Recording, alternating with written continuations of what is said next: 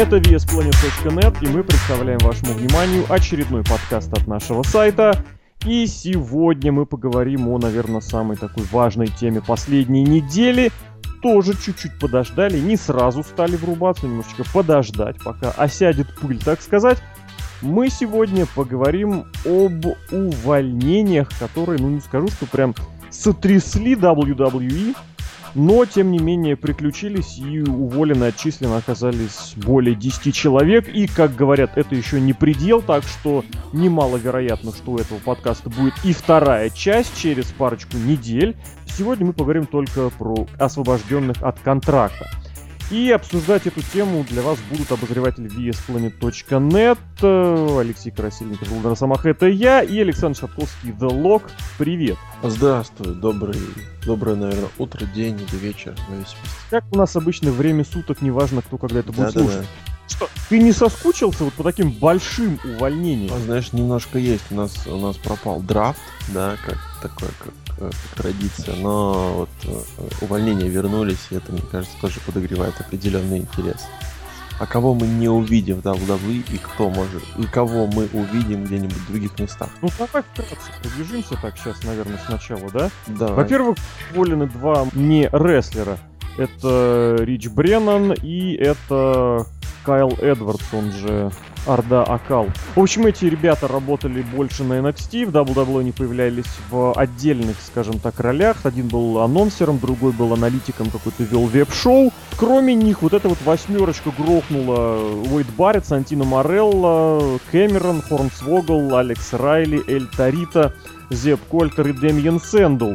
Кроме того, немножечко, наверное, сегодня упомянем еще и Кристиану, у которого, как говорят, освободили от контракта исполнителя. Ну, наверное, начнем с вот этих ребят. Нет, давай, наверное, начнем с того, что, скажем, в принципе, вот я даже не вспомню на вскидку, когда последний раз были вот такие вот большие массовые увольнения. То есть я не скажу, что было совсем прям очень-очень давно, но, наверное, если не считать вот этих NXT-шников, которых периодически закупают и увольняют пачками, то вот, смотри, я прям смотрю, это июнь 2014 года, когда уволили Тедди Лонга, Джиндера Махала, Оксану, Дрю Макинтайра, пару судей. Когда JTG еще в конце концов упомянули, и тоже... Вот я почему-то, вот я очень хотел вспомнить, что GPG точно ушел последний год. То есть, вот смотри, получается около двух лет. Давай начнем, наверное, вот этих самых, ну как, не скажу, что самых малозначимых, но самых, наверное, незаметных работников, к которым еще не успели привыкнуть.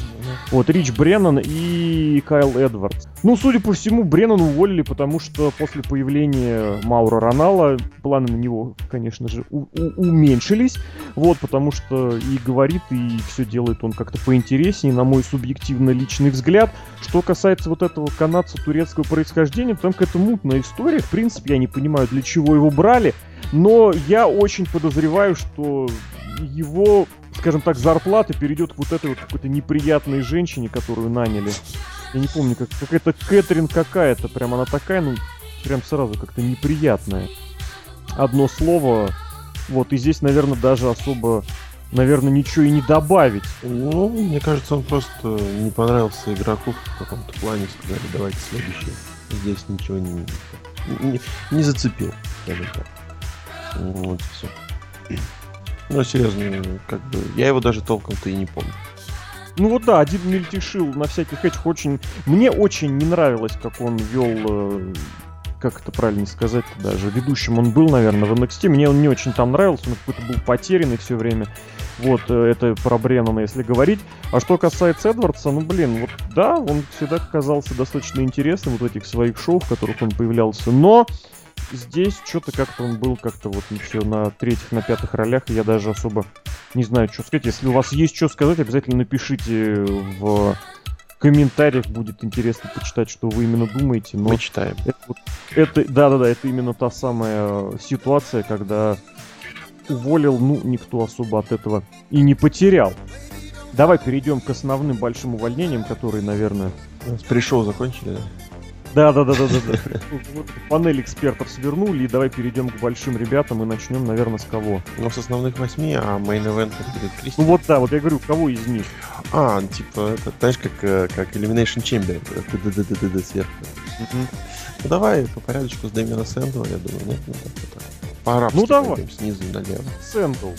Вот, Сэндоу. А, я помню, а, ну здесь прям написано, слушай, я помню его последний раз, когда его вот прям вот, вот что-то он более-менее занимал, это было Мисс Дау или как ну как-то так он играл эту роль а, дублером. Вот, и у него был вот матч на WrestleMania, этот Battle Royale, я помню. И, собственно, все. Он как-то за счет вот э, этого, не знаю, ультимативного джобера, или как это можно назвать, а, завоевал какую-то невероятную сильную, э, невероятно сильную популярность в интернете. То есть э, я встречал людей, которые просто, ну, просто видят в нем нечто прям супер-убер талант. И, ну, я не совсем понимаю персонаж, потому что он какой-то вот такой кашица, понимаешь, именно кашица. То есть накидали всего, и он типа вот прикольный, разнообразный. И, ну, актерские данные без сомнения есть. Все-таки даже э, вот этот дублер, да, который у него гиммик дублера, он был вполне себе местами очень даже интересный, забавный, но это быстро скатилось, как обычно, повторение, повторение, повторение, и, и неинтерес, э, ну и все, и ушел туда, за кулисы. Вот, поэтому я еще тоже, что хочу сказать, наверное, сейчас это будет э, выгодно, э, важно, то, что эти увольнения не стоит рассматривать только как негатив, потому что мы знаем, есть примеры, когда люди покидают WWE и раскрываются в другом свете, в других промоушенах. Возможно, для него это, я бы сказал, в каком-то смысле плюс. У него есть популярность, у него есть определенная реклама, я уверен, есть и деньги он заработал, и увидеть его где-нибудь, можно, в той же, извините меня, лучше андерграунд, где его могут, в принципе, я думаю, придумать интересные Я помню, мы его обсуждали очень давно, просто нереально очень давно. Я как раз говорил, что выдав ему вот этот вот э, образ, WWE фактически обеспечили его на очень и очень долгое время. Просто потому, что действительно это запоминающийся образ, это интересная э, позиция, это запоминающийся гиммик и в WWE, причем он их сменил в конечном счете несколько, и каждый из них был одинаково запоминающимся. Не помню, когда мы об этом говорили, но я прям очень хорошо помню, вот что путевочку-то в жизни ему выписали. И, безусловно, он совершенно не потеряется и где-нибудь обязательно осядет по крайней мере, первое время он может стричь очень неплохую кассу по этим всяким, даже, даже, даже не выступая, просто по фестивалям, просто приезжая вот в этом самом образе. Опять же, обрати внимание, что здесь большой, в чем здесь большой плюс, в том, что он совершенно не обязан выходить на ринг. Он этот образ может пронести вплоть до самой-самой-самой большой старости. Просто появляться вот в этом с бородой. Со временем он станет седым но при этом он будет все тем же говорить вот эти вот you're welcome, его фирменная фразочка. Вот. В остальном вот просто на бесконечно, мне кажется. И здесь ты понимаешь, какой, на мой взгляд, очень э, неприятный момент, э, если говорить в принципе, это, конечно же, тот факт, что показатель, что в WWE по-прежнему совершенно не обязательно иметь какое-то какую-то связь со зрителем и иметь какую-то популярность. Потому что на том же самом батл э, рояле, который ты упомянул, когда он появился на ринге, он там полез один на Шака и на Биг Шоу, я не знаю, вот чисто если логически объяснять, в чем вообще было объяснение и зачем он туда полез. Но зрители на него отреагировали очень хорошо, а мы помним, там была вот эта вот псевдо сотни тысяч, и как бы это хороший показатель. Вот, но никому это оказалось из руководства неинтересно, все еще популярность, которую рестлер получает вопреки желанию или сохраняет вопреки желанию высочайшего руководства, это не такой фактор, чтобы э, сохранить себе работу. А можно еще сказать, что Дэмиан Сэндл в каком-то смысле олицетворяет вот этот, знаешь, промежуточный OVW. Ну вот, когда выходили вот эти рестлеры, определенное, так скажем, поколение, которое как-то вот не туда и не сюда. Ой, ты знаешь, с ним вообще очень сложная ситуация, потому что действительно, вот ты правильно упомянул поколение вот этих вот ребят, которые появились в WWE в первой половине 2000-х, да, и которые остались практически мимо своих дебютов, потому что попали не в то время, не в то место. Да, да, да. Потому что Сэндл действительно был на контракте очень давно давно. Он же был э, участником основных шоу на Смакдауне, он в командном дивизионе выступал еще вместе с Мишель Макул, которая была, э, он был еще под именем Айдола Стивенс, и вместе с ним был, по-моему, Кейси Джеймс. И такая злобная училка Мишель Макул с ними выходила. Это, господи, какой год? Это, наверное, седьмой год. Вот, ну, я нет даже имею в виду, я здесь больше имею в виду, что это было очень давно, и вот он тогда появился, я причем даже не помню, уволили его или не уволили, короче, он вернул, по-моему, уволили. Он вернулся и некоторое время провел в, в новой подготовительной площадке, снова был переупакован, причем несколько раз. У них была какая-то очень совершенно нелепая команда с, с Тайтусом О'Нилом, когда они забывали слова. Это было очень смешно, конечно. И он, как, по-моему, какой-то еще выходил в этой солдатской беретке. И, соответственно говоря, потом э, появился уже в WWE внезапно в роли вот этого самого интеллектуального спасителя. Это уже был 12 год. То есть он, получается, стал вот сразу представителем таких двух, а то и трех поколений э, подготовительной площадки. Одна это вот эта первая Ovid Up первый половин двухтысячных, из которой, конечно, самым ярким представителем стал CM Punk. И второй заход у него был вот это вот возвращение в 8-9, наверное, год. И потом возвращение перед, перед дебютом вот в этом образе интеллектуала. То есть он, можно сказать, зацепил все эпохи подготовительной площадки WWE и в конечном счете стал звездой, но при этом Свой момент на тысячном Ро он тоже получил, помнишь, да, когда вышел к дегенератам, и я очень запомнил из того сегмента, когда игрок сказал, что да, да, мы грубые ребята, we are the rude guys, и это была очень хорошая отсылка к Рику Руду, который был участником основного, исходного состава дегенератов, это был очень великий момент. Вот, так что очень здорово, что ты упомянул вот это его, можно сказать, практически десятилетнее нахождение в девелопменте с небольшим ветеран девелопмента, да. Потому что это, это действительно было так. И тебе вот будет его не хватать? Нет, честно. Ну, его не было. Я никогда не был вот каким-либо фанатом. Маленьким, не маленьким, да. Фанатом Домина Сэнду. Ну, нет, вообще. Я даже бы сказал, что мне был Ну, он был, безусловно, не любителем, но, конечно, не отметить его... И, и можно, кстати, здесь сказать, что вот эта его популярность, которая была по факту, она была больше связана с вот этой с местечковой интернет-популярностью, но, с другой стороны, именно в его футболке Долф Зиглер вышел на домашнем шоу в Москве, это было, конечно, очень миленько, очень забавно, хотя, конечно, в том состоянии, в котором был Зиглер, я удивился, что он надел эту синюю футболку, а не знаю, там не футболку Динамо Москва какого-нибудь. Если бы у тебя была возможность, ты бы его сейчас оставил или не оставил? Нет. И мне, мне кажется, что он все-таки э, за счет увольнения может просто лучше раскрыться. Он уже, кстати, заявлен к участию в каком-то из инди-шоу. Э, против Кольта Кабана его ожидает матч, причем на каком-то, вот на каком именно я не помню, но это будет шоу вот этого Джеффа Джаррита. ну, это вот наш наш знакомый. Да-да-да, вот этого того самого, у которого нет телевизионных, телевизионных шоу, но он проводит записи. Вот, уже там записи пошли, наверное, на десятый сезон. Ладно, давай пойдем дальше. Следующим кого ты хочешь упомянуть? Давай Зеба Кольтера. Да, вот так вот. Он зелененький. Что про него сказать? Его появление, конечно, было очень громким, знаковым, ярким. И сразу... Мы про него даже подкаст политический записали. Про Джека Свегера и вот это вот традиционалистскую политику республиканцев, вот этого таких радикальных, практически про, про Дональда Трампа. А, тогда Дональд еще не был отиром. Тогда Дональд был всего лишь звездой Расселмании, да. И Ростикса. Ростикса, по-моему. Не, ну в один дома он снимался еще, да. В один дома? В один дома два плаза, в которой он находился. Блин, как? Трамп Плаза, его отель. И Дональд Трамп там появляется в одном эпизоде, он там вышагивает. По-моему, он с тех пор вообще не изменился. По-моему, когда заходит э, в этот в отель э, Макалей Калкин, как его там зовут, он там просто выходит из лифта или просто проходит мимо. То есть телезвезда, да. А сейчас это возможный будущий президент США. Чем черт не шутит, как говорится. Ну ладно, а, Зебушка. Я бы даже Зеб и его усы. Но мне кажется, такие усы нужно а, выделять и, и, им должны, они должны иметь свое место в мире.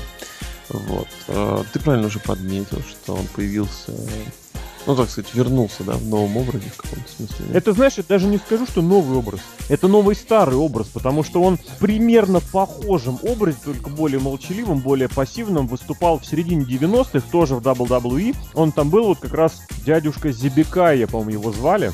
Здесь он Зеп Кольтер, а там он был Анкл Забикай. Он там тогда менеджерил э, ковбоев, в частности, этого, Брэдшоу.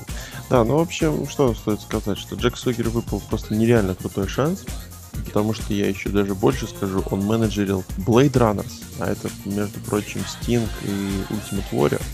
О, как все знаю. Ага. Так вот, небольшая матчасть. Вот, то есть э, личность просто легендарная, и тут такая вот для Джека Свегера попытка, не знаю, еще один шанс, э, заявить о себе, э, набраться опыта, сыграть. Но, по-моему, произошло самое банальное, что могло произойти. Мне кажется, просто Зеп Кольтер, как менеджер, как персонаж, он оказался просто намного интереснее, чем сам рестлер Джек Свегер, и из-за этого, в принципе, пошел перекос, и все сломалось у них. А у них как вот у пары там демон.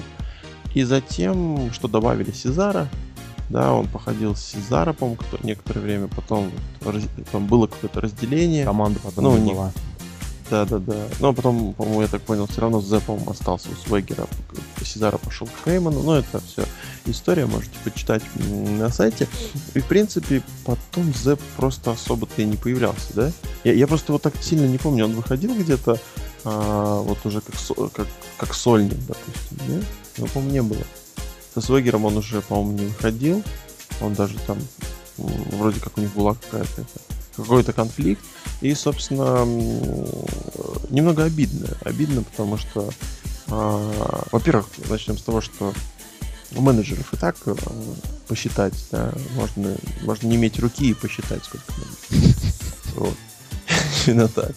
Да, и здесь просто появился такой, скажем так, противовес Хейману, да. Хейман как такой апостол прекрасного менеджера. Вот, валет или как Валет. Валет. Всегда бесил это слово. И появился Зеп Кольтер. Просто еще один менеджер. Боже, менеджер. Вот. И, собственно, вот, вот такой. Ну, а, определенно свой, свой момент он получил вместе с Джеком Свегером.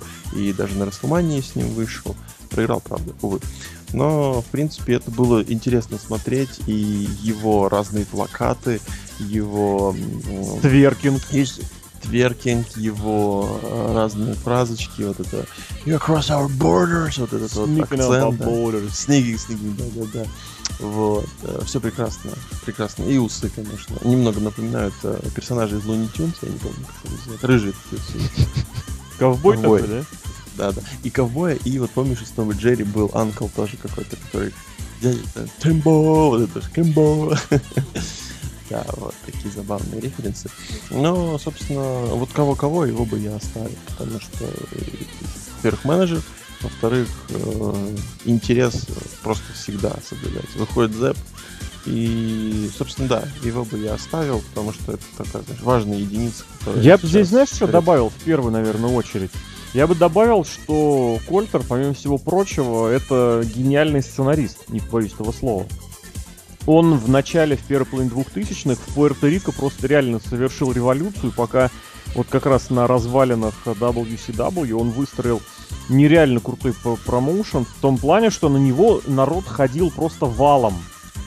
До того он был промоутером в том же в Пуэрто-Рико еще раньше, где-то 80-е, работал по разным территориям, но я вот именно хотел обратить внимание на вот эти вот 2000-е годы, когда у него там Савио Вега, по-моему, в главных ролях было двое каких-то не особо прям чтобы знаменитых известных каких-то спутников. И в ту эпоху, когда, казалось бы, инди просто не было как факт, ну, просто можете посмотреть на какие-нибудь записи CZW или Jersey All Pro или Айвы средне-запад, средне-мидсаут, средне-южный.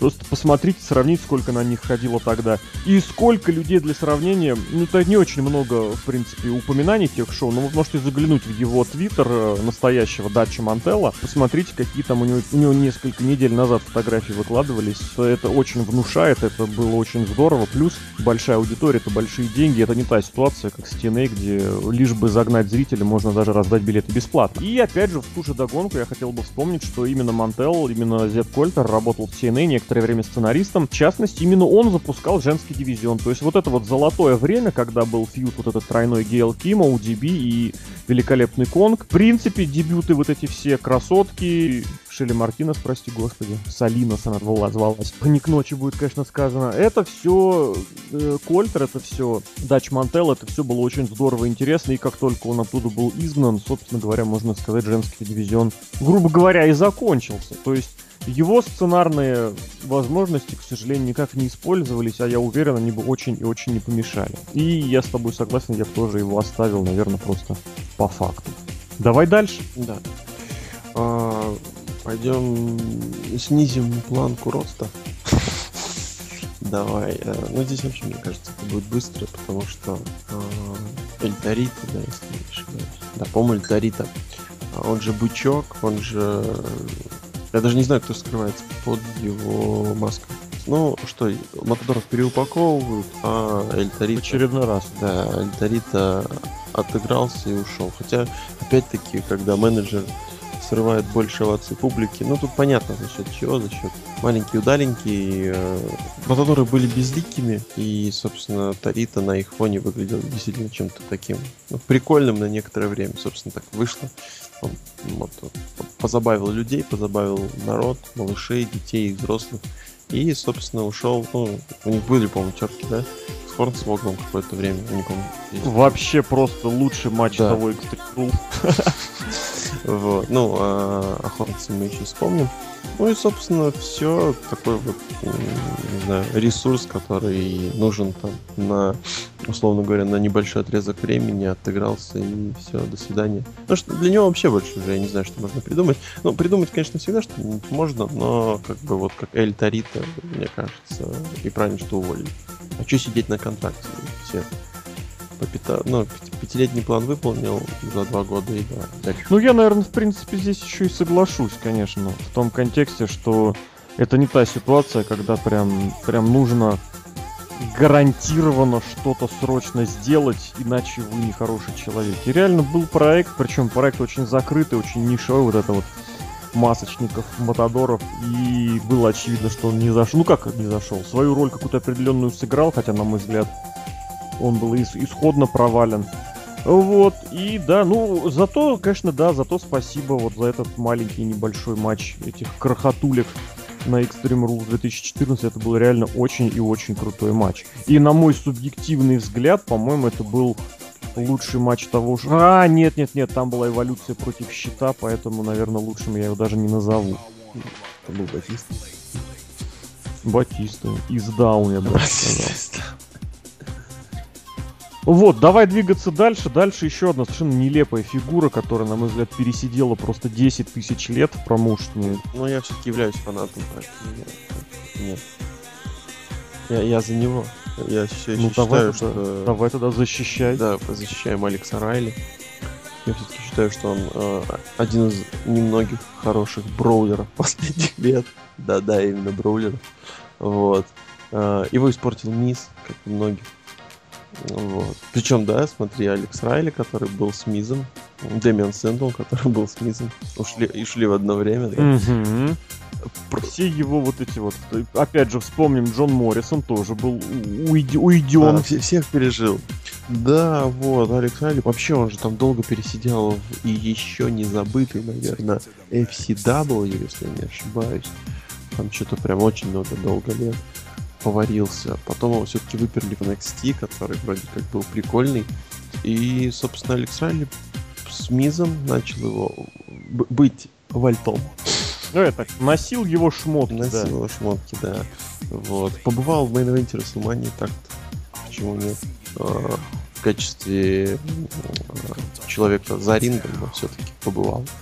Вот. И, собственно, когда отделился, то не снискал какой-то былой славы, зрителям было плевать. Только я один сидел с плакатами у себя в Красноярске, но этого, видимо, мало для WWE, и поэтому они, собственно, а, как говорится, поматросили, не получилось и бросили. Вот. Но я так понимаю, в последнее время ошивался на NXT. Мне кажется, он там, знаешь, ошивался постольку поскольку. Если ты хочешь вспомнить, что он там работал аналитиком-комментатором, то вот, на мой взгляд, как раз очень хороший показатель того, что вот эти места занимают, э, туда просто впихивают кого-то, чтобы занять э, дыры, и не более того. Просто потому, что человек на контракте, деть его некуда, рестлер он паршивый, хотя при этом постоянно начинались эти разговоры о, о прогрессе. Это меня всегда очень забавляло. Как только э, появилась возможность его выпереть, его и выперли. Классическая история, по-моему. Ни как рестлер, ни как что-то прогрессирующее, ни как... Э, я даже не знаю, чем сказать. Ни как комментатор и обозреватель аналитика он не запомнился и, на мой взгляд, запомниться особо не мог. Вот такое мое субъективно, может быть, жестковатое мнение. Человек, который получил свой шанс, я считаю, во многом незаслуженно. Ну, в том контексте, что были куда более интересные рестлеры, которых стоило бы, возможно, пушнуть даже из того же набора э, FC-дабовцев, которые с ним были в одно время и в одном месте. Там же вот это как раз поколение Шимуса, Джастина Гэбриэла. Там же очень много всяких интересных было, в том числе и инди-рестлеров. Вот, ну да ладно. Ну... А с Романом Рейнсом он-то не пересекся? Э, Рейнс появился летом 10 и как раз летом 10 начался второй сезон NXT. О как. И такое бывает, скажем так. Ужас какие. В общем, ты бы оставил? Честно, нет. Я бы тоже нет, и причем уже давно нет, я не знаю, почему им платили. Я вообще не знаю, почему вообще да, он там еще находится. Если вы считаете иначе, напишите нам, а лучше... нарисуете. Ну что, движемся дальше. Кто, кого, о каком следующем хочешь поговорить? Ну давай так же идем по такому же графику. Это будет наш. Ну здесь здесь да, здесь нужно наверное, процитировать Корватса, да. Ушел Корнсвогель, ушла эпоха. Вот. А, так-то легендарный персонаж, слушай. Имеет множество различных историй. Не так давно упоминал Фита Финли и его Шилейлу Шикаку. И вспомнено, что, в принципе, Хорнсвогель-то от него пошел, да, как его, ну, в начале сам, как его там, сын или кто это был. Вообще, Нет, сначала он был просто, Просто мерзкий, лепрекон, мел- да? мелкий ублюдок, да. Кстати, вот, вот Ты ж помнишь, его и называли тогда Ба- Little Buster. Да, и, кстати, это было прекрасно, когда вот его еще не переделали. Вот то, что мы потом получили, именно такой какой-то мини-крипи стрэндж лепрекон, собственно говоря. Это было реально интересно. И тут фьюд с маленьким бугименом. Боже мой, что я помню. Вот. И, и что я смотрел, зачем я это не знаю. И, в принципе, ну, это можно было смотреть. Потом же пошел какой-то дичайший, я даже не знаю, как это назвать, а, потому что когда вот там переделали фейсы, когда с его начали... Подожди, это не с ним было, что? Сын, сын. Я не знаю, зачем ты перечисляешь не знаю, зачем его я- вехи карьеры, Но мне кажется... но он действительно был э, в итоге анонимным генеральным менеджером, и он действительно оказался сыном Винса Макмена, вот, э, и он действительно оказался последним чемпионом в полутяжелом весе, и я даже высказал тогда гипотезу, что Хорнсвогл является логичным вот этим самым анонимным генеральным менеджером, вот, а в принципе он действительно он стал таким громоотводом, на который можно было свести вообще любой сюжет, что бы ни происходило, сводите к Хорнсвоглу, и это будет как минимум, знаешь, хотя бы немножечко, но логично. А, подожди, это не он, твоя теория про то, что Рамбл 2008 еще идет? да, Он, он же, да? покинул мимо, мимо канатов. Он все, все, все, все. То есть, То есть- когда, если вот это вот в интернетах была несколько месяцев, и сейчас, кстати, абсолютно прекратившаяся истерия по поводу Куртиса Акселиуса, который якобы все еще в Рамбле, хотя он в матч вообще не вошел. То Харнсвогл в матч входил. Ну, До сих пор находится. до сих пор Рамбл идет. Можно сказать, что вот как раз с увольнением Хорнсвогла наконец-то закончился Royal Rumble 2008. Ой, ну, если вы соскучились, то он уже заявлен, по-моему, в шоу нашего известного Double Угадайте, кого? Конечно же, Джефф Джаред. Ой, прекрасно. Вот. И, собственно говоря, покупайте билеты, идите смотрите. Вот. А оставил бы ли я его, я не знаю. Мне он никогда не нравился с того момента, как э, прошел отрезок У него была какая-то совершенно, на самом деле, ты вот сейчас упомянул вот только о том, что было на поверхности, а у него же была какая-то целая череда нелепых сюжетов и прочей ереси. Он там в NXT тусовался, с какими-то девками обжимался. Это была, не помню, с AJ, по-моему, не какой-то даже сюжет мог намечаться. Я не знаю, я за этим следил в треть глаза, даже не в пол глаза, а в треть глаза, поэтому это действительно тот самый вариант, когда хотели что-то, пытались зачем-то что-то сделать, ничего не получалось. Но самое, конечно, главное, это да, вот эти вот три, наверное, большие. Ну, наверное, не скажу, что они все одинаково большие, но как минимум два очень больших сюжета на него свели как, э, как, как на громоотвод. Это, конечно, вместо Кена Кеннеди он оказался сыном Винса Макмена. Просто потому, что Кеннеди запорол свои несколько шансов, получив э, травмы и, по-моему, отстранение. Второй раз он оказался анонимным генеральным менеджером, хотя это было настолько, ну, что называется, разочарованием, что, наверное, сложно, сложно оценить. Причем он им оказался-то как? Уже после того, как сюжет анонимного генерального менеджера свернули, через время Сантино Морелло решил вдруг внезапно это вспомнить, сыграл в Шерлока Холмса и объявил, вытащил нам из-под ринга Харнсвогл. Это было очередной, кстати, нелепица очередной. Ну, я об этом уже сказал, что это, конечно, разочарование было большое, серьезное и адовое. Ну и про последнее чемпионство титула в полутяжелом весе и фьюд Чава Геррера, конечно, ребят. Здесь можно, конечно, вспомнить, что в середине 2000-х пытались сделать дивизион карликов, ничего не зашло, быстренько его свернули. Вот. И, в принципе, какую-то роль ему действительно можно было дать. Я очень ждал, не то, что не очень ждал, но я был бы совершенно не против, если бы у него вместе с э, Тарита был бы вот какой-нибудь фьют несколько матчей. Это действительно было забавно, это было интересно, и плюс тогда это была две группировки из этих самых джоберов. Матадоры и Триман Бенда что мешало ему строить разборки вот эти вот вечные, бесконечные? Это же просто потрясающе. Просто без какой-то подоплеки. Шоу начинается не с миллиардно-минутного промо, а просто их матч в любом составе. В любом порядке. Да, пришлось бы, конечно, третьего Матадора еще придумать.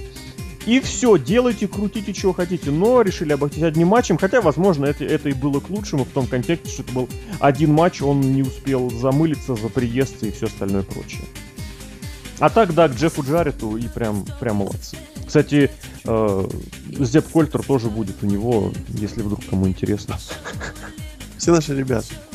Да, да, да. Если, опять же, вы бы его оставили столе, напишите в комментах, почитаем, будет интересно. А мы пойдем, наверное, дальше, да? Знаешь, будет забавно, если в комментах появится J и напишет, что кого бы он взял и кого он уже взял, да? Мы идем дальше, и это Леди единственная из этих восьмерых леди, а, которая я даже...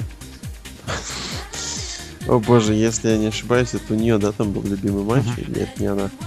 Понятно, все, все. Все еще хуже, чем я думал. Вот. А, NXT... Что же NXT было? Это был Tough Enough. Боже, Tough Enough, 11 год. И когда Stone Cold Steve Austin, легендарный, 316, SOB, спросил любимый матч у девушки по имени Кэмерон, она ответила Мелина против AJ, да? Тогда она была еще Ариана. Ариана, в общем, Мелина против AJ. Алиша Фокс, ну тоже. Али, боже мой. Нет, я хорошо, я, я даже рад, что я этого не знаю. Вот, с, с какого-то там Ро, и лицо, конечно, Стива Остина в этот момент это даже не Ро, она имела в виду, видимо, SummerSlam, но мы-то мы-то включили матч Мелина Алиши Фокс, потому что там было промо Алиши Фокс. А, ну, да. Твиттер актив лучших матчей. Вот. И, собственно, еще она запомнилась нам как фанкодактиль, да, вот это вот одна... Мне она другим запомнилась. Удержанием Все, лицом я, я больше... вниз. О, боже мой. Зачем ты это вспомнил? Ну, наверное, надо напомнить, что если вдруг кто забыл, она была отчислена после первого же эпизода Tough Enough, как раз вот после этого Мелина Алиши Фокс, но при этом сразу же заспойлерила, типа, меня берут. И в конечном счете страшно представить, из того сезона она же осталась одна, но оставалась долгое время. По-моему, она одна была. На нее тратили время. Там ресурсы. была Иви Лис, там был Мэтт Кросс, который звездят в Луче Андеграунд. Там, кстати, был вот этот Марти Мотылек, тоже из Луча Андеграунд. Мартина сказали, да? да? Ага. Теперь в WWE с того сезона остался только... Ну, теперь.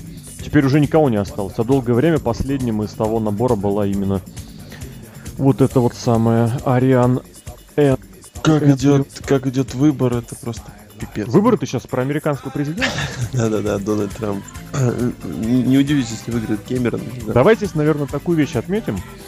Ну, во-первых, действительно, после того, как фанкодактиль шли, фанкодактильский сюжет завершился, завершилась даже какая-то в принципе, логическое обоснование для ее нахождения в промоушне.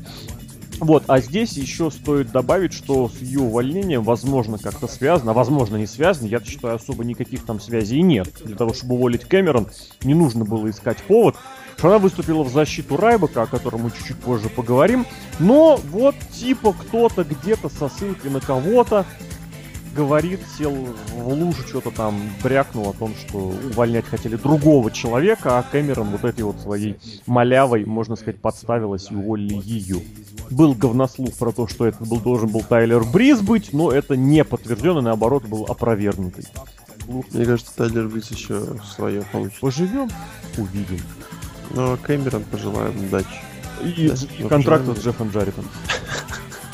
Мне кажется, он уже, знаешь, он уже лежит где-то в этом, в этом мире и ждет. О, да. Почему лежит? Лежит на животе, чтобы ее удержали, да? Что все верно. А, я надеюсь, двигаемся дальше, потому что, э, знаю тебя, господи. И не менее легендарная личность, mm-hmm. которая, в принципе, уже завершила э, карьеру и довольно давно. Ну, я, я боюсь уже вспоминать, сколько лет. Ведь, ведь лет уже, да. Ну, потому что страшные цифры в последнее время. Потому что через а... 4 месяца Royal Rumble. Примерно так, примерно так. Ну что, э, легендарный, веселый, прекрасный Сантино Морал. Там-там-там. Вот. Кто туда жал ему руку, да? Нет, я его похлопал Или... по плечу и сказал «Хай, Сантина». Он, он очень милый, да, как я помню, из предыдущих разговоров? Ну вот того ну, пересекательства в подтрибунных помещениях, да. О, о, ну, не знаю, он вообще создает впечатление доброго человека. Да, да вот. Да. И хороший, добрый, э, такой американо-итальянец, да, я правильно понимаю, что Канада-итальянец. Ну вот, э, я помню его дебют ужас. Я помню его дебют против боя против Умаги, где был Бобби Лэшли. Да. Вот. И победа в титуле, да, по-моему, дебютировал, сразу выиграл интер... межконтинентальный mm-hmm. интерконтинентальный. При помощи Бобби Лэшли. Бобби Лэшли. Но факт в том, что дебют, сразу победа, это довольно-таки так, ну... Не хухры-мухры, как сказал бы мой отец. Не хухры-мухры. Вот. И, собственно говоря, я так понимаю, он как серьезный рестлер особо таки не зашел, но снискал просто невероятную славу в образе вот а, комедийного, да, вот mm-hmm. этой вот ниши комедийного, комедийного рестлера. Мне кажется, у него вышло просто великолепно. А, и в каком какой-то мере очень жаль, что все закончилось именно так. А, можно повспоминать некоторые его шутки, там, начиная от треплячи, что-то Как он имена уродовал, это ж, конечно, блин, сегмент с Джерика, когда Джерика уже его называл по-всякому, по-разному, это потрясающе было. А остальных всегда Джон Чена, Джон Чен. Просто я вот как-то высказал не предположение, пожелание, что если вдруг кто-то когда-нибудь сделает набор всей ереси, которую делал Сантино Морелло, есть ролики, только они чуть более, как сказать, они, ну, не такие объемные, как лично мне хотелось бы. Но это будет просто феноменально. Я считаю Сантино Морелло просто, наверное, лучшим комедийным рестлером потому что можно до бесконечности молиться на ребят из Индии, вот, на всяких Чаков Тейлоров и Кольтов Кабанов, но, ребят, Сантино Морелло, если говорить про комедийность, это, это нечто потрясающее. На, нем, на него еще очень хорошо играет то, чем не очень хорошо пользуется Кольт Кабана. Он тоже был, э, не тоже был, тоже является этническим стереотипом, но у Сантина это намного проще выразить. Я не знаю, почему этим не пользуется Кабана, вот так, что прям совсем это экстраполировать, наверное, потому что эта тема более сложная, ну, евреи в Америке, в Канаде. Вот, а Морелло на этом пользовался просто до последнего, путал слова, это было всегда смешно на мой взгляд, это было всегда здорово. И еще раз повторю, это, на мой субъективный взгляд, просто лучший комедийный рестлер, который, в принципе, на моей памяти был. Потому что он забавные сегменты делал, он всегда на ринге хорошо работал в этом контексте и демонстрировал, что всегда вот этот вот потенциал, что если вдруг ему что-то дать, серьезное продвижение, он этим воспользуется. А вспомни замечательный Elimination Chamber 2012 года. Кстати, а финал Рамбла 2010? Финал Рамбла, блин, слушай, реально. Когда он вышел, и все заорали. Не 10 11 11 Самый большой Рамбл, который, вы, 40, который 40, выиграл да, да, Альберт Дель Рио. А я имел в виду Elimination Chamber, который был выигран Дэниелом Брайаном, когда он остался последним и прям кого-то, по даже элиминировал, я сейчас точно даже не скажу. Но это было очень здорово, конечно. У него была серия сегментов, когда он готовился к матчу, там пил яйца, после которого его там тошнило, боксировал с э, каким-то этим куском ветчины, бегал по лестнице, это очень забавно было. Это было очень и очень забавно. Кстати, на мой, на мой субъективный взгляд, вот тот Elimination Chamber 2012 года, это вот прям образцовый с точки зрения нашего Серхио комментария. Некоторые матчи, кстати, нарезаны. Если вам будет интересно, заходите на сайт, посмотрите, послушайте. Сантино Морелло, на мой взгляд, надо было оставлять безусловно. И я бы, на мой взгляд, на мой взгляд, я его еще оставлял еще и как персонажа, потому что, в первую очередь, естественно, если понимать, что у него очень серьезная травма шеи, и, кстати, здесь нужно понимать, что это очень хороший показатель вот этой самой травмоопасности карьеры рестлера WWE. Ты можешь даже не выступать в принципе, но все равно у тебя за счет общего износа организма повреждения будут такие, что будешь вынужден завершить карьеру в относительно молодом возрасте. У него были появления, кстати, во время которых он тоже периодически зажигал, и опять же, ради того, что вот этих Трипли Ачи и Джон Чена, ну просто, ребят, это, это, это золото, это как минимум раз там в несколько месяцев можно использовать, там по специальным случаям, возить человека в Италию на европейские туры и иметь там успех. Ладно, закрываем восьмерку вот эту вот омерзительную. Омерзительная восьмерка. Человеком, который, наверное, э, ушел из WWE с девизом «наконец-то» или с девизом «отмучился». Mm, да, я пытаюсь какой-то рефер... ну, что-то подобрать такое интересненькое, какую-нибудь фразочку, но с его коронной Bad News. Ну ладно, просто представим Уэйда Барда, который который я хочу что-то позитивное в нем найти, понимаешь? Давай. Ну, в каком плане? Ну, ну человек подзаработал денег. Человек был в main event е Pay-Per-View. Мы ни одного даже. Человек, в принципе-то, влад... владел, ну, управлял группировкой Nexus, которая в какой-то момент, период зажгла и вообще в истории отметилась рестлинга. И тоже, давай все-таки скажем, что, несмотря на то, что она зажгла, завершилась она крайне разочаровывающе. Очень разочаровывающе этот SummerSlam. Но там был Дэниел Брайан, да. Ему это помогло, наверное. Вот. И, ну, кстати, он ходил под э, а, покровительством Криса Джерика, пускай и э, кейфебный, но все-таки, да, на NXT. Мне, кстати, нравилось, когда он ходил в пиджаке с розочкой, это было довольно... Угу. В плаще, я бы даже сказал. Шикарно. Да-да-да, в плаще. Ну, мы все понимаем, что я люблю, люблю плащи. Так вот. Я не понял, ну, почему. Стинг. Так вот. А, Уэйд Барретт. А, человек, которому давали столько шансов, сколько, мне кажется, не давали никому. Серьезно. А, кто-то за кулисами, ну, видел в нем что-то хорошее, что-то что-то видели, в общем. И Мы, кстати, упомянули шансов? сегодня человека, которому давали, наверное, столько же шансов. Это же Кен Кеннеди, мистер Андерсон, мистер Кеннеди. Ну, кстати, да. Я бы, кстати, знаешь, даже что сказал? Я бы сказал, может быть, количество шансов было дано больше Баррету, но по качеству это, конечно, Андерсон в этом плане не превзойден. Ну, знаешь, как, как, как, блин, вот в этом, в, в профессиональном спорте говорится, да, что у него sail, high, higher ceiling, то есть mm. максимально возможный потолок у него был намного выше. Соглашусь. И поэтому как бы появляется новость, что вот-вот Вейт сейчас вот. Я не знаю, я тебе так скажу. Вот Барретт, наверное, это самый, вот на мой субъективный взгляд, один из самых возможных переоцененных рестлеров. Ничего особенного никогда он не демонстрировал. Хрупкий, ломался, голос хороший, да, поэтому он, наверное, и запомнился больше всего как э, Bad News, потому что он реально был смешным, забавным и очень хорошо читал. Вот, а как исполнитель я никогда этого не понимал. Вот этот вот, сколько ему реально поменяли образов таких, причем все везде он вроде одинаковый, но образы менялись. То он бьет без рукавиц, да? Ну, он вдруг король барит. Я не знаю, чем это отличается, но, видимо, вот это вот плащ и корона и скипетр, они переходили там от Регала, Шимусу, и Букер в ней, в ней ходил, и потом Барит в ней ходил. Вот до того прям не помню, там Билли Ган с Эджем ее застали или не застали. Или Брок Леснер. Был забавно, кстати. Да. Ну вот. И вот был этим Bad Ньюзом он был. И потом в это несчастная какая-то Лига наций. и ты не понимаешь, почему ничего не работает. И начинаешь задумываться, может быть, все-таки в человеке дело, если не работает вообще ничего. Я думаю, что просто не судьба. Ну не надо.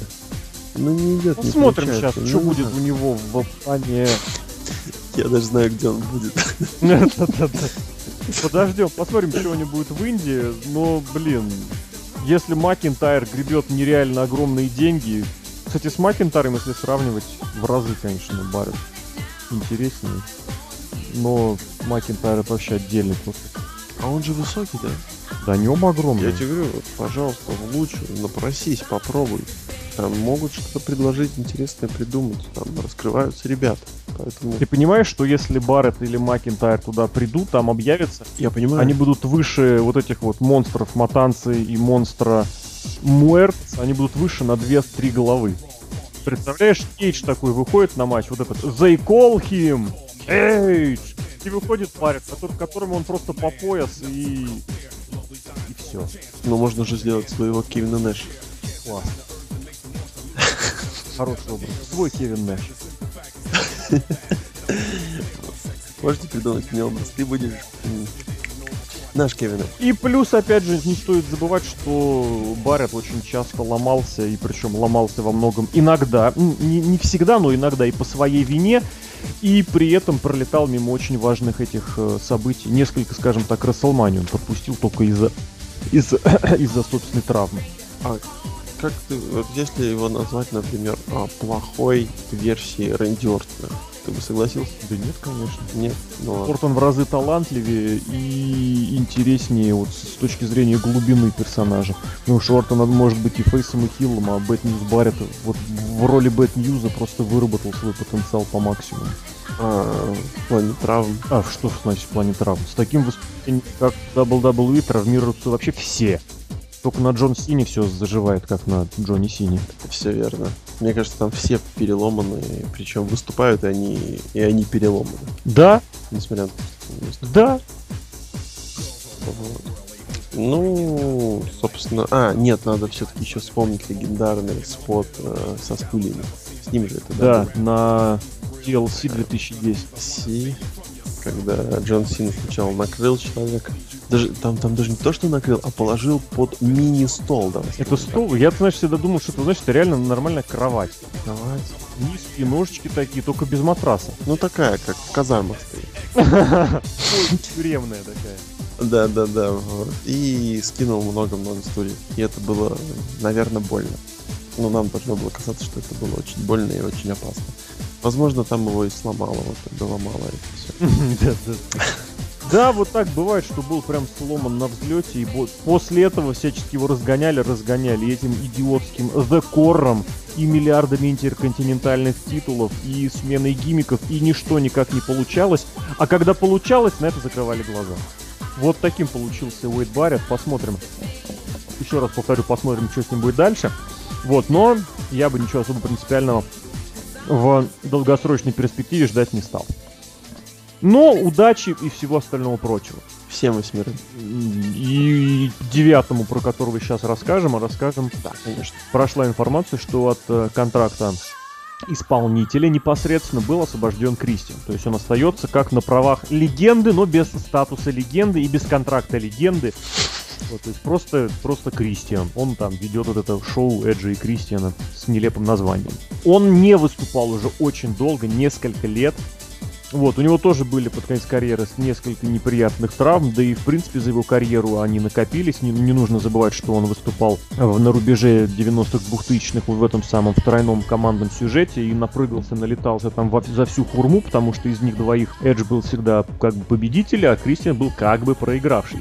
То есть он там напрыгал, налетал куда больше Эджа, можно сказать. При том, что когда Эдж выступал уже без... год, во-первых, пропустил из-за травмы, из-за лечения, а потом выступал в достаточно контролируемых ситуациях. Безусловно, там были тоже жесткие матчи и у Эджа, и с Гробовщиком, и с Миком Фоли. Кристиан-то куда более уверенно ломался в том же в TNA.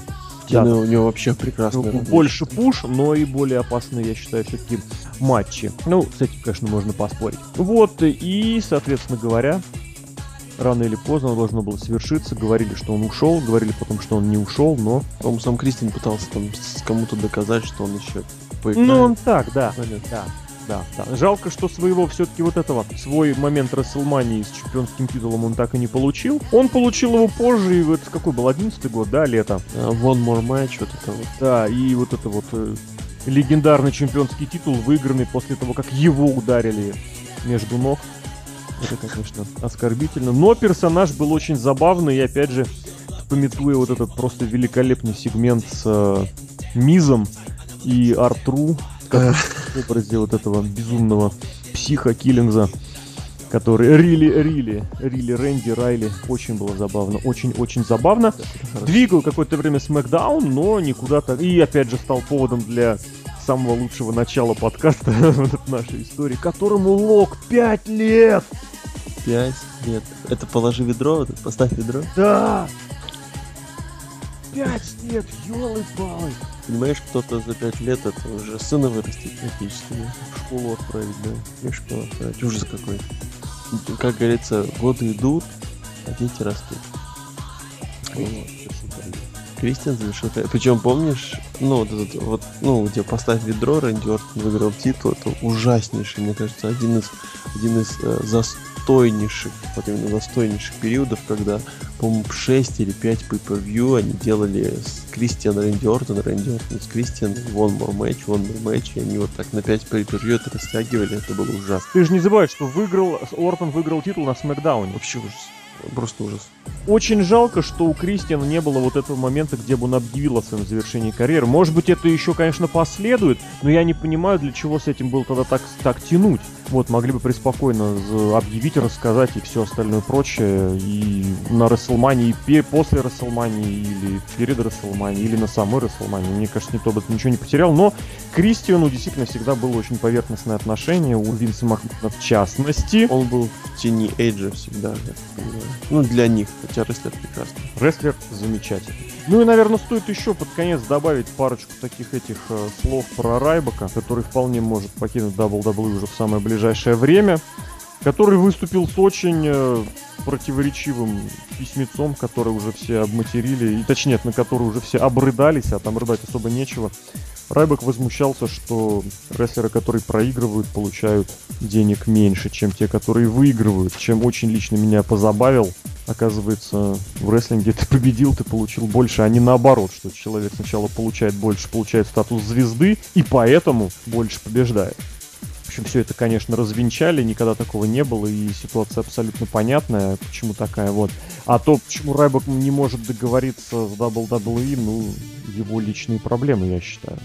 Хотя, опять же, вот он в, в Индиях, если будет этим заниматься, зайдет, хотя я не знаю, будет ли он этим заниматься. Э, смотри, а вот у него рост нормальный, поэтому лучше, спокойно. Ты все всех лучше справляешь. Да, конечно, ну там, понимаешь, если ты не дошел до лучи, то все, то ты, короче, домой ты не вернешься, нельзя, не поступил, и Джефф Джаред тебя Ну, в забирает. принципе, да, он же родом как раз из Лас-Вегаса, по-моему, из Невады, а там до Калифорнии близко. Ну, поэтому как бы ли- либо лучше, либо Джаред. Там как бы. Надо еще тоже помнить, что Райбок крайне является неаккуратным рестлером. Да, да, про- вот это вот знаменито D- Dumb as fuck, да, по-моему? Да, я, я сам говорит там без факт. Вот, то есть это было, говорилось многими, и это, в принципе, очевидно, и это заметно, что он не очень э, аккуратно, аккуратен в своих приемах, хотя, конечно, за спасение жизни Калиста на сломании ему, мне кажется, перед увольнением должны выписать большую премию. Я просто помню тот знаменитый подкаст Симфанка, где он говорит, работаем с Райбаком, у меня болит колено перед матчем. Он говорит, пожалуйста, не бей мне левое колено, оно болит, не надо, очень опасно. Только гонг прозвучал, удар в левое колено. Да ёб твою мать, что ты делаешь, козел? Да. Ну вот тоже пережил, можно сказать, много инкарнаций. Он-то был в Tough Enough, который был еще, господи, еще больше 10 лет назад, еще с Мизом, еще в другом образе. Тоже увольнялся, возвращался, увольнялся, возвращался, был с типом Шеффилдом, ип-ип-ип, потом, потом вот этим в несколько заходов переквалифицировался вот в этого терминатора подобного Райбака. Потом все линзу с него сняли, но да. Тоже, опять же, оставил бы, не оставил бы. Райбака, ну... То, то, что и сейчас является, нет, вообще нет. А когда Я он только... действительно, вот, наверное, остался бы на той же позиции, на которой сейчас и в WWE, если бы он согласился на адекватную деньгу, можно было бы оставить. А если нет, то нет. Потому что он, да, он хорошо достаточно раскручен, у него были какие-то громкие вещи, его можно пуштуть в вайн-эвент. И вот по текущему букингу, который так называем 50 на 50, то есть когда за исключением звезд, все остальные э, позиционируются как, ну, половина побед, половина поражений, вообще не помешал бы. Но если хочет реально большие деньги, ну пусть докажет. Как, например, это сделал AJ Styles, который захотел получать больше и доказал это право и получил больше. Вот, а вы опять же напишите, кого из этих рестлеров вы хотели бы там, не знаю, оставить, которых вы видите, видели бы будущее в WWE, и напишите нам об этом в комментариях. Мы, наверное, будем сворачиваться. Это был подкаст ESPN.net про серию уволенных. Еще раз повторю, вполне возможно, что в ближайшее время придется повторить, потому что Extreme Rules не за горами, обещали еще одну волну увольнений после него. Может быть, через пару недель будет еще вторая серия. Вот, а с вами были Александр Шатковский, The Lock. А, всего доброго. Старайтесь не терять место работы, если оно вам нравится. и Алексей Красильников, Злобный Росомаха. Друзья, всего отличного.